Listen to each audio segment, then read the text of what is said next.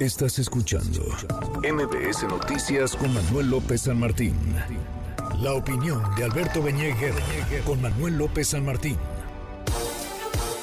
Alberto, querido Alberto Beñemos, eh, ya descrito, tratado de escribir el horror, la tragedia, la devastación, el drama que vive Acapulco. Vale la pena hablar también de las responsabilidades que hay por acción y omisión antes, durante y que tendrían que venir después de la tragedia, después del paso devastador de Otis. ¿Cómo estás, Alberto? Muy buenas tardes. Querido Manuel, muy buenas tardes. Pues, pues muy impactado, muy conmovido con eh, los hechos, con la situación que está sufriendo la población de Acapulco y de los municipios costeros cercanos a Acapulco.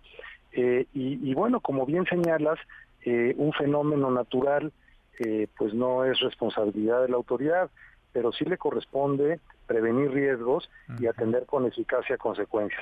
Y, lo cierto es que lo que vivimos el martes pasado fueron 12 horas desde que se nos informó desde el Centro de Huracanes de Estados Unidos que estaba adquiriendo eh, una categoría de huracán, que había riesgos.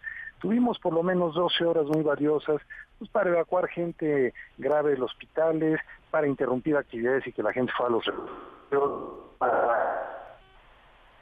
Ahí se nos, se nos metió ahí medio raro algo, un ruido en la comunicación. A ver si restablecemos, ¿me ayudan a restablecer la comunicación con Alberto Beñé? Porque sí, a ver, vale la pena revisar el actuar antes.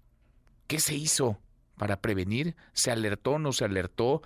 lo más posible. Desde luego, uno no puede eh, manipular, uno no puede dirigir, encauzar un fenómeno de estas características tan violento como el huracán Otis.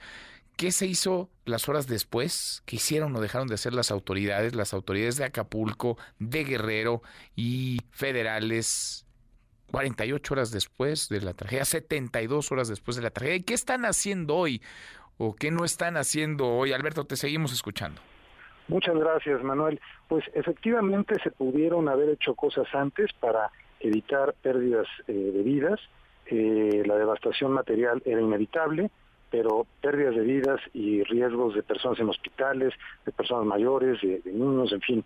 Y luego haber preparado, se pudo haber movilizado, eh, pues, eh, trailers con eh, abasto, eh, plantas de luz, etcétera, a Chilpancingo para estar listos todos para entrar.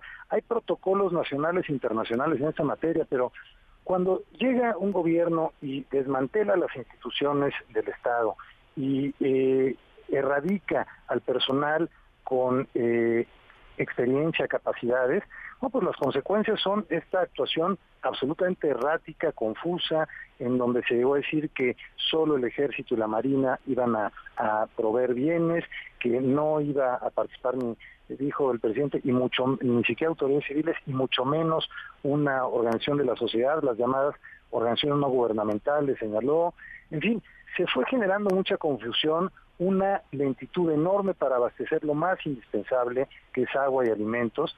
Eh, creo que lo que ha funcionado bien, hay que decirlo, es la eh, instalación eh, de, luz a través de la CFE, que tiene experiencia en esta materia, pero lo cierto es que, bueno, pues una gobernadora totalmente ausente que ayer apareció echando porras al presidente, no, no, veo que haya que celebrar, eh, y, un desafío monumental en términos de riesgos sanitarios, en términos de riesgos sociales, en términos delincuenciales eh, en el corto plazo, además de las necesidades más apremiantes de la población. Y más a largo plazo se necesita una visión de Estado y la concurrencia del sector privado, organizaciones de la sociedad, de muy diversas instituciones y talentos para pensar cómo recrear Acapulco, cómo reconstruir Acapulco y darle viabilidad pues a, a todas las personas que viven ahí y esencialmente del turismo. Sin duda, sin duda. Oye, ¿y la alcaldesa? ¿Qué tal la alcaldesa de Acapulco? Hablando de las de los saqueos, de los robos como un asunto de cohesión social. Sí, la gobernadora no la vimos durante 48 horas, quizá más. Y ahora el presidente, uno entiende que haya enojo, que haya desesperación, que haya incluso impotencia, también desde el poder, pero el presidente enfilando baterías contra los medios de comunicación, contra la prensa por la cobertura que no le ha gustado, la cobertura de la tragedia. Bueno, pues la tragedia es la tragedia y las voces de desesperación, de impotencia, de rabia en la tragedia, pues son eso, esas voces y eso es lo que tenemos nosotros que, recoger, Alberto, más allá de si a alguien le, le, gusta o no lo que están demandando y cómo lo están demandando. Es un momento eh, de crisis, de emergencia, es un momento límite. Por supuesto, y, creo que todos estamos en el ánimo positivo de que las cosas se resuelvan. Eh, nos gustaría ver un presidente que actuara como jefe de Estado, ordenando y coordinando un gabinete eficiente a un gobierno del Estado eh, que, no tiene capacidades, bueno, pues eh, subsanándolas, sustituyéndolas. Eso lo aplaudiríamos, yo lo aplaudiría, pero parece que es más importante cuidar el daño a su imagen que resolver los problemas de la gente de Acapulco, de la gente de los municipios de la costa, que están en una situación desesperada.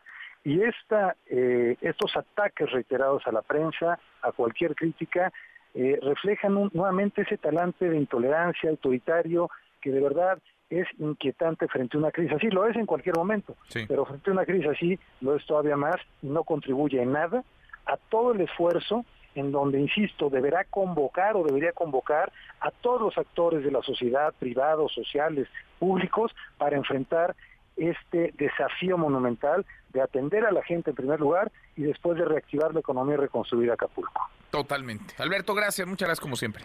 Gracias a ti, buenas tardes, un abrazo. Muy buenas tardes, abrazo grande. Manuel López San Martín, en MBS Noticias.